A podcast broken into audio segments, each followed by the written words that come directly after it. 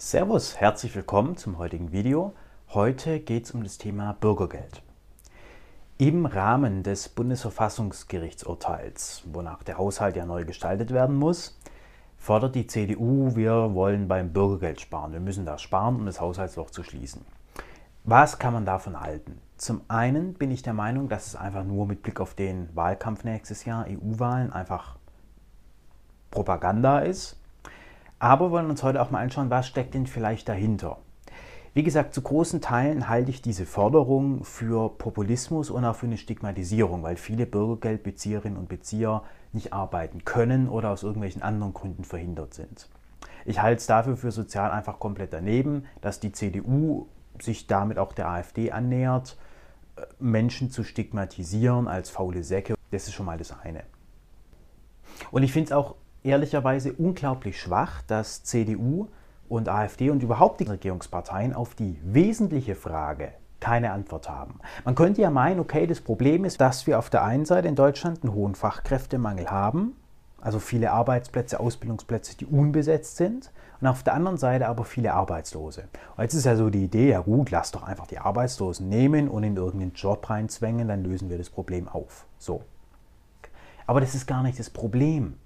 Das Problem ist ein ganz anderes. Deutschland mangelt es nicht an Arbeitskräften, sondern Deutschland mangelt es an Ideologie. Deutschland mangelt es an einem gemeinsamen Rahmen, an den alle Menschen glauben. Und das möchte ich ein bisschen ausführen, wie ich auf sowas komme.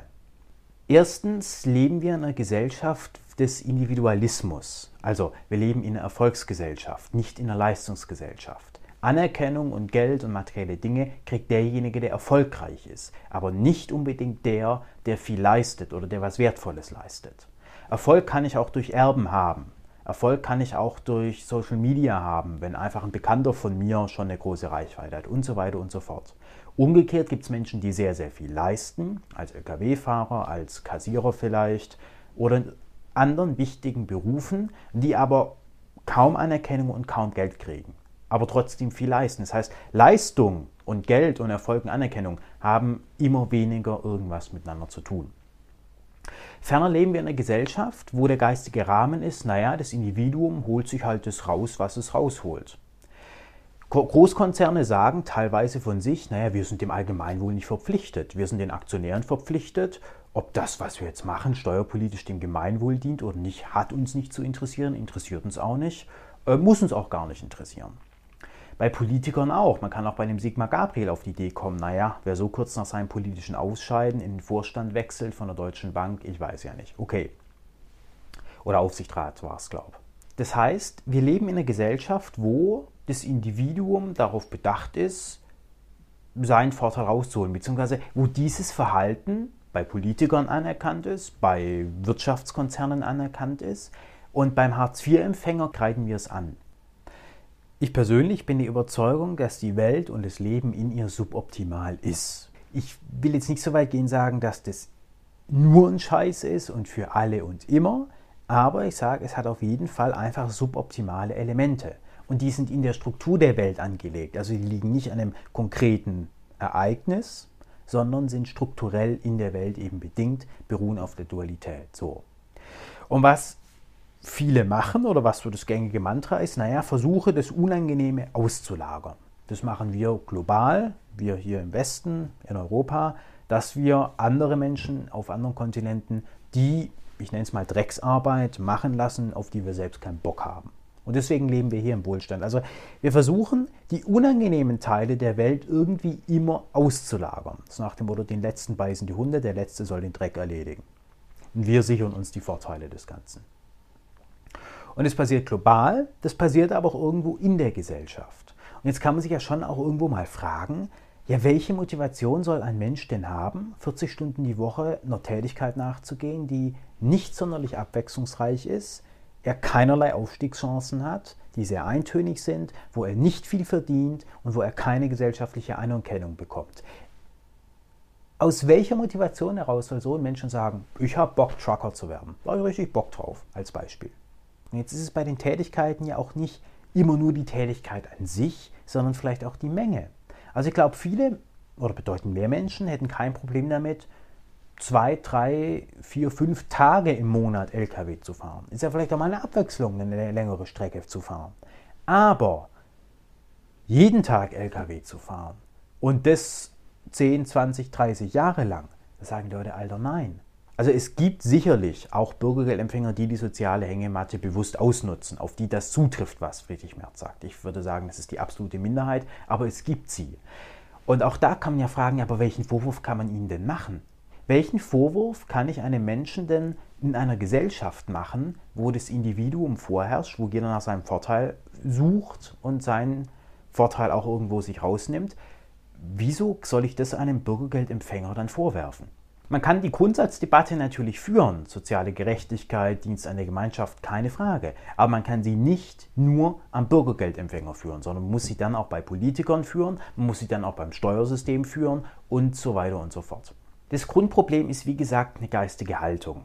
Natürlich sind gewisse Tätigkeiten, Callcenter und so weiter, einfach, ich würde sagen, Drecksjobs. Ich habe selber mal im Callcenter gearbeitet, ich weiß, wovon ich da rede. So, es sind Jobs, die sind anstrengend, es sind Jobs, die sind eintönig, es sind Jobs, die kein Geld bringen, es sind Jobs, die keine Anerkennung bringen und es sind Jobs teils mit schlechten Arbeitsbedingungen. Der viel gravierendere Punkt ist aber, dass es gar nicht so sehr um die Tätigkeit geht. Es ist ja manchmal schon irre. Die Menschen, ich auch, gehen ins Fitnessstudio, zahlen dafür monatlich Geld, um eintönige, harte körperliche Arbeit zu machen. Also unglaublich repetitiv sind diese Fitnessübungen ja, ist ja eigentlich immer das Gleiche, so, äh, die sie für Geld nicht machen würden. Das heißt, es geht gar nicht nur um die Tätigkeit, warum die Menschen vielleicht keine Lust mehr haben, in gewissen Branchen zu arbeiten, sondern es geht auch um so eine Art Gerechtigkeitsempfinden. Also der Mensch ist eben kein Homo economicus. Das ist eben nicht so, dass der Mensch an erster Stelle seinen eigenen Nutzen setzt, weil sonst müsste ja jeder arbeiten und sagen, Hauptsache ich habe 200 Euro mehr, sondern es geht bei Menschen auch um so eine Gerechtigkeitsthematik, um die Frage, werde ich ungerecht gegenüber anderen behandelt. Ferner gibt es ja auch keine Ausstiegsperspektiven für solche Menschen. Also es ist doch aus rationaler Sicht des Einzelnen nur logisch zu sagen, ich schaue dann, dass ich irgendwo anders meine Zeit verbringe. Und ich glaube, ein ziemlich großes Problem beim Bürgergeld und bei Hartz IV ist bzw. war auch, die Resignation. Also irgendwann resigniert ein Mensch, weil er irgendwann zu der Überzeugung kommt, naja, ich kann mich anstrengen, ich kann was leisten, am Ende des Monats kann ich mir nichts leisten, gerade so die Miete vielleicht und das, was ich spare, ist vielleicht von der Inflation schon längst aufgefressen. Ein großes Problem ist auch der Selbstwert des Menschen. Soziale Netzwerke und Werbung zerstören den Selbstwert des Menschen. Die einzige Aufgabe der Werbung und Social Media ist es, den Menschen mitzuteilen, du bist irgendwie nicht gut. Schau mal hier, wie schön es der hat. Schau mal her, wie, wie toll der trainiert ist. Schau mal, wie, was sich der alles leisten kann. Man darf ja nicht vergessen, durch soziale Netzwerke erfährt der moderne Mensch viel, viel mehr am Tag von anderen Menschen. Also früher in der Realität hat man vielleicht mit so und so vielen Menschen Kontakt gehabt und da war das gut. Und da hat man die Menschen auch im Ganzen gekannt und da hat man vielleicht erfahren, der hat jetzt ein neues Auto oder und so weiter. Heute, wenn man durch Instagram durchswiped, durchscrollt, erfahre ich ja innerhalb von Minuten von 20, 30, 40 anderen Menschen was. Was hat der sich gekauft, wie sieht der jetzt aus und so weiter und so fort. Aber natürlich erfahre ich auch nur die tollen Seiten aus dem Leben der anderen. Das heißt, das Wahrnehmungsbild verzerrt sich vollkommen.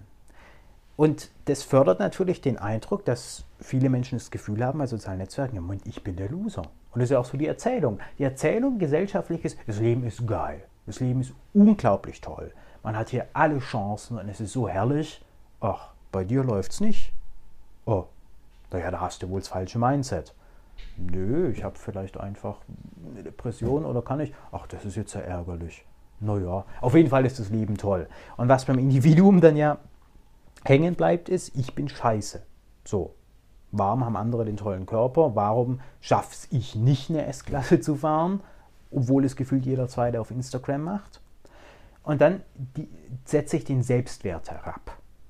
Und wenn ich schon in einem geringen Selbstwert bin und nicht überzeugt von mir bin und auch der Resignation sehr nahe bin, und dann kommt mir noch jemand, ja, aber jetzt arbeit bitte mal für 12,68 die Stunde und bitte mit Wochenenddienst und bitte 40 Stunden die Woche und, und, und sei gefälligst mal zufrieden, dann ist der Widerstand besonders hoch, weil dann versucht der Mensch das letzte bisschen Selbstwert dadurch zu verteidigen, dass er sagt, wenigstens mache ich den Drecksjob nicht.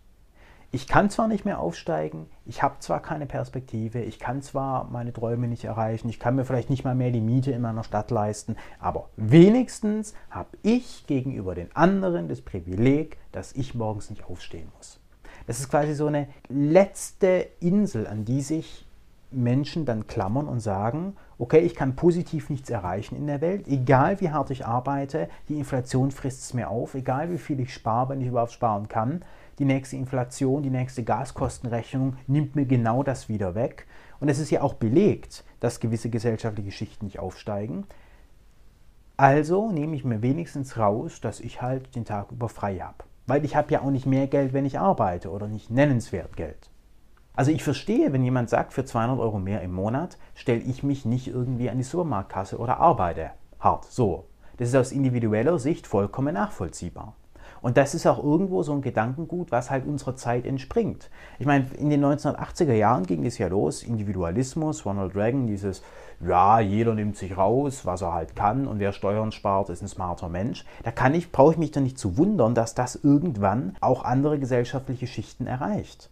Und die Forderung von, von so einem Friedrich Merz, ja, die Leute sollen arbeiten, die ist ja mal dermaßen irgendwo daneben, weil so wie Arbeit heute gedacht wird, macht es keinen Sinn. Es ist einfach so. Im Grunde fordert Merz, dass Menschen freiwillig Verlierer sind. Er fordert, dass Menschen freiwillig sagen, ich habe Bock drauf, wenig zu verdienen, nicht aufzusteigen, mir nichts leisten zu können und trotzdem den ganzen Tag unterwegs zu sein. Und das sind Themen, da äh, steige ich irgendwo aus. Gerade die Konservativen, die immer meinen, ja Wirtschaft und Markt, da frage ich mich, Angebot und Nachfrage. Da müssen die Unternehmen halt attraktiver werden, um die Leute zu catchen, um die Leute für sich arbeiten zu lassen.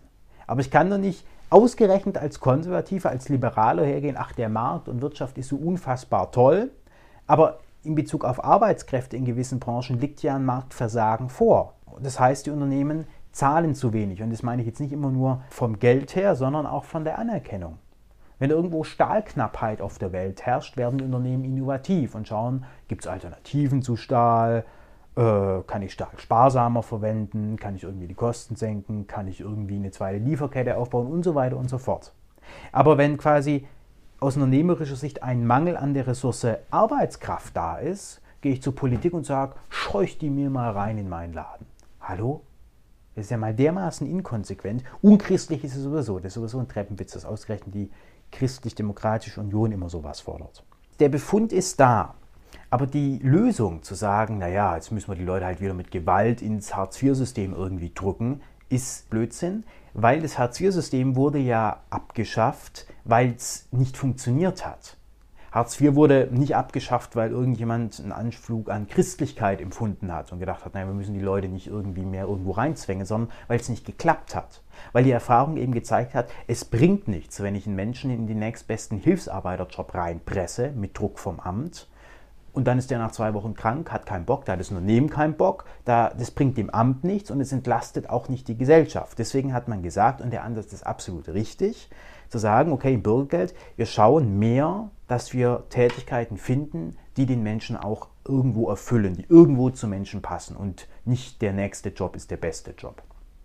Aber warum ist es so? Man kann ja durchaus auch Friedrich Merz zustimmen und sagen, ja, da gibt es halt Leute, die sind asozial, die wollen nichts arbeiten, die zwängen wir da rein. So, das Problem ist, dass es drei Motivationsquellen gibt für den Menschen. Das eine ist Druck, das ist dieses, wir kürzen dir die Stütze, wenn du nicht.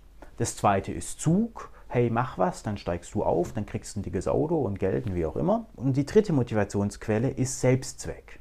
Selbstzweck ist zum Beispiel die YouTube-Videos, die ich hier mache. Da kriege ich kein Geld für, es zwingt mich keiner dazu. Es ist quasi eine Handlung, die ich aus mir heraus tue und wo mir die Handlung selbst schon was gibt.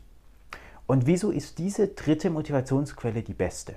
Weil diese dritte Motivationsquelle auch dann zum Tragen kommt, wenn gewisse Dinge im Außen vielleicht nicht mehr so funktionieren.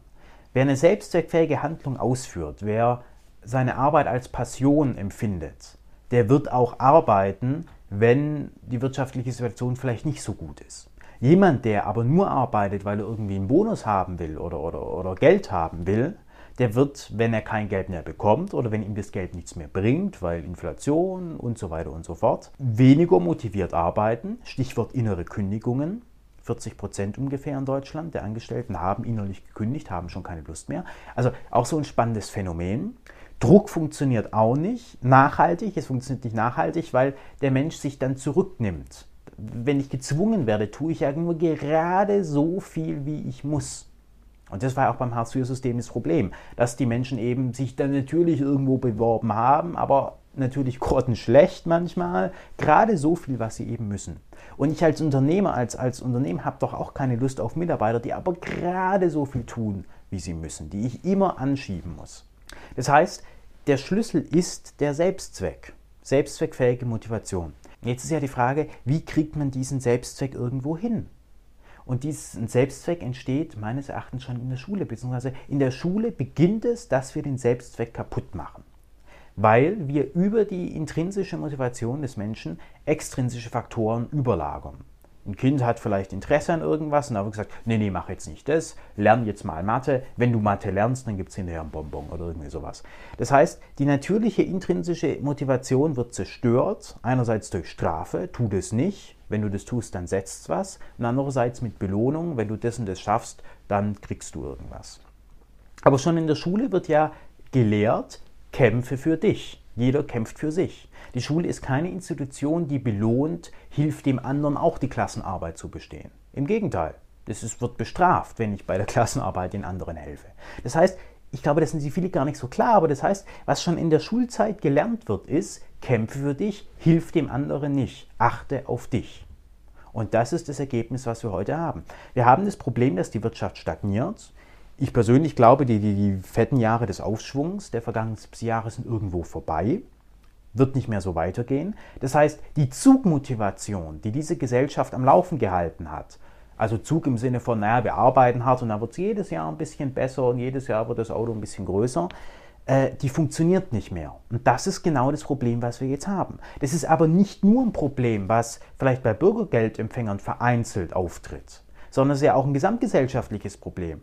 Es sind ja viele Menschen, die sagen, ich will Teilzeit, ich will weniger. Und es sind nicht nur die 20-Jährigen, sondern auch die 40-Jährigen. Bei denen kreidet man es nicht so an. Aber das ist ja ein allgemeingesellschaftliches Thema, dass viele Menschen sagen, ich will nicht mehr arbeiten, ich habe da keine Lust mehr. Es sei denn, Arbeit ist für die Menschen selbstzweckfähig. Und damit ein Mensch selbstzweckfähig eine Handlung ausübt, sich mit einer Tätigkeit identifiziert, bedarf es eines gewissen Selbstwerts einer, einer gewissen, eines gewissen Selbstbewusstseins auch, eines gewissen Gefühls, ich bin was wert, ich bin okay und ich bin ein wertvoller Teil der Gesellschaft. Wenn ich aber natürlich, und das beginnt schon in der Schulzeit, die Menschen vermittle oder manchen Menschen vermittle, na, ihr seid irgendwie nicht so gut, ihr habt ja irgendwie nur Hauptschule und äh, also Gymnasium, die, die gehen auf die Uni, die, die machen was aus sich, aber ihr seid, na, ihr müsst halt schauen, ob ihr als Kloputzer irgendwo durchkommt, aber ganz ehrlich, toll seid ihr nicht, ja. Und wenn ich das Menschen vermittle, schon in der Schulzeit, und damit schon das Selbstwertgefühl irgendwie herabsetze, ja, was erwarte ich dann? wenn dann noch die Werbeindustrie und Social Media das Selbstwertgefühl des Einzelnen auch noch herabsetzt, ja, was erwarte ich dann? Im Grunde geht es darum, eine Rahmenerzählung zu finden, weil das Leben ist irgendwo leidvoll, auf jeden Fall auch leidvoll. Und die Grundaufgabe ist ja irgendwie, den Menschen zu erklären, wozu das alles. Jeder, der ein bisschen übers Leben nachdenkt, kommt zu dem Ergebnis, es ist sinnlos. Es, es führt zu nichts. So. Und eine Rahmenerzählung hat die Aufgabe, dafür zu sorgen, dass der Mensch sein Tun und sein Handeln irgendwo sinnvoll einordnen kann. Der Mensch lebt nicht vom Brot allein. Es ist einfach so. Der Mensch braucht immer auch eine geistige Erzählung, in die er sein tägliches Handeln einbetten kann. Das war mal die christliche Kirche, diese, die diese Rahmenerzählung erfüllt hat, die gesagt hat, ja, lieber Bauer, dein Leben ist leidvoll, aber das ist Gottes Werk, das muss jetzt so, hm, mach mal, Gott gegeben. Dann ist es irgendwann zum Erliegen gekommen, aus gutem Grund. Und dann, wie gesagt, kam irgendwann so der Aufschwungsgedanke, besonders in Deutschland, in der jüngeren Vergangenheit. Naja, was wir hier machen, ist nicht immer toll, aber es ist ja für die Zukunft. In der Zukunft haben wir es dann besser. Und auch das kommt jetzt zum Erliegen, weil faktisch nachweisbar für eine gewisse gesellschaftliche Schicht der Aufschwung einfach nicht da war. Die hatten keinen Aufschwung. Und dann sagen die sich irgendwann, die Aufschwungserzählung funktioniert nicht. an Religion glauben wir auch nicht mehr, zumindest mehrheitlich. Äh, also da ist so ein unglaubliches Vakuum an, an, an Werten oder an, an, einer Rahmenerzählung. Wie machen wir es eigentlich? Und was ein Friedrich Merz macht, ist einen toten Gaul weiter reiten, von wegen Wachstum, Wachstum, Wachstum. Wenn da viele sagen, oh, das kostet richtig Wachstum, dass da die Bürgergeldempfänger auf der faulen Hängematte liegen, das können wir uns nicht leisten. Mag ja sein, aber das Problem ist, dass dieses ach so tolle Wachstum, was entsteht, paar Leuten zugutekommt und der Mehrheit halt irgendwo immer weniger bis gar nicht. So. Das heißt, im Grunde, was die fordern, ist, dass die Masse arbeiten soll, damit ein paar wenige irgendwie noch ein bisschen Wachstum im, im Aktienportfolio haben, jetzt mal ganz überspitzt gesagt. Weil natürlich, Geld bringt mir nur dann was, wenn auch irgendjemand was dafür tut. Was bringt mir denn eine fette Rente, ein dickes Aktienportfolio, wenn ich davon nicht essen gehen kann? Nicht, weil ich es mir nicht leisten könnte, sondern weil es einfach keine Kellner mehr gibt, die bereit sind, für 12 Euro die Stunde irgendwie den Tisch abzuwischen und Saftschubse zu sein, mal übertrieben gesagt. Aber das ist doch klar. Und dann denke ich mir auch so, die Ansprüche, die gestellt werden in diesen Stellenausschreibungen, da wird dann gefordert, du bist super motiviert, du hast eine abgeschlossene Berufsausbildung, du hast jahrzehntelange Erfahrung, du bist bereit, leistungsorientiert zu arbeiten, bist bereit zur Wochenendarbeit, bist bereit zum Schichtdienst, bringst außerdem mit A, B, C, D, E, F, G und dann dann bewirb dich gerne und Gehalt ist dann irgendwie 13,68 brutto, wenn man dahinter schaut. Und da denke ich mal auch so, ja, ähm, Problem offensichtlich. Aber im Grunde geht es um diese Rahmenerzählung. Es geht um eine Erzählung oder um, um, um ein glaubhaftes Konstrukt, was sich aber auch in der Praxis bewahrheitet. Natürlich nicht nur irgendeine fantastische Erzählung, sondern Wahrheitskriterium ist die Praxis. Da gebe ich Marx recht. Die den Menschen motiviert oder sein Handeln einbettet. Und das halte ich für das größte Versagen der Politik, dass da nichts kommt. Dass immer nur alte, tote Gäule weiter geritten werden, aber das wirkliche Problem, das Problem, dass die Menschen zunehmend resignieren, dass den Menschen die Rahmenerzählung fehlt, dass den Menschen ein übergeordnetes System, Glaubenssystem fehlt, worin sie ihr Tun einordnen können. Da patzen aber alle Parteien. Die Parteien haben ja teilweise nicht mal ein Rentenkonzept, hat keiner so richtig. Aber das viel wesentlichere Problem ist die Rahmenerzählung. Wo gehen wir hin? Wie betten wir unser Handeln ein? Das ist das Problem.